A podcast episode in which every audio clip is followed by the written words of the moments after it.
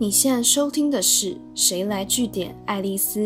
我是爱丽丝。今天想要来跟大家解密一下，你正在听的这个音频节目到底是处在一个怎样的市场呢？其实我自己这阵子就有个疑惑，我很好奇，难道比起像 YouTuber 发布的这些有趣而且充满画面感的影片，人们会更爱听只有声音，而且它不是音乐哦，它是人在讲话的音频节目？诶，不过在这边我先帮大家科普一下，无论你是习惯翻成音频节目还是播客。Podcast 这个词其实是由 Apple 它出的 iPod 还有广播这个英文字 broadcast 组合而成的，所以简单来讲，这就是在网络上播放的广播节目的意思。那当然，可能你跟身边朋友早就有在做类似的事情，那对这样的内容呈现形式也没有很陌生。可是关于音频市场它到底多夯呢？我会整了一些新闻报道，想跟大家分享两个蛮有趣的观察。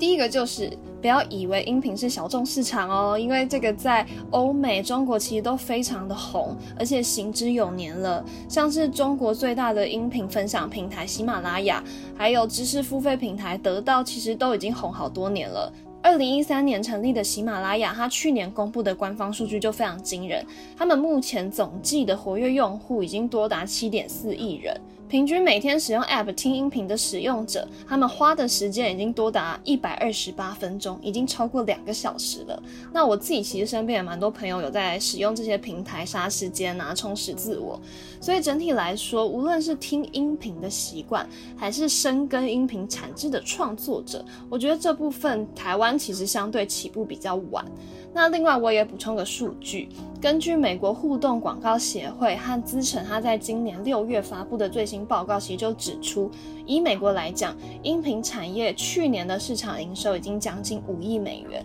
那他们预测今年美国音频产业的营收会再增长四十二趴，将近是七亿美元的程度。那二零二一年其实将会上看十亿美元，相当于是三百亿台币的规模。另外一个报告是顾问公司 Edison Research 的报告，他说，截至今年四月，大概有五十一趴年满十二岁以上的美国人听过音频，这个数据是比去年再多出两千万人。可以想见，其实音频市场光是在美国就有非常强劲的成长力道。那另一个有趣的观察是，音频市场炙手可热的程度，其实是连 Spotify、Apple 它都想争相抢攻他们在 Podcast 的地位的。那大家都知道，Spotify 是线上串流的音乐霸主，其实他们去年底就已经对外开放 Podcast 相关功能的测试。那做法其实很像 Apple 的 Podcast，你只要提交 RSS feed，无论你是素人还是明星，它开放任何人。都可以在他们的平台上开设节目。那今年初，Spotify 的执行长 Daniel Ek 他其实也正式宣布，他们要跨入音频市场，并且要让音频成为 Spotify 在音乐市场之外的第二个主要的主打内容。那他甚至强调，声音会主宰 Spotify 的未来，也就是说，他们会开始发展各种用声音呈现的媒体啊，或者是资讯服务，而不会像过去一样，他们只把重点聚焦在经营音乐串流本身。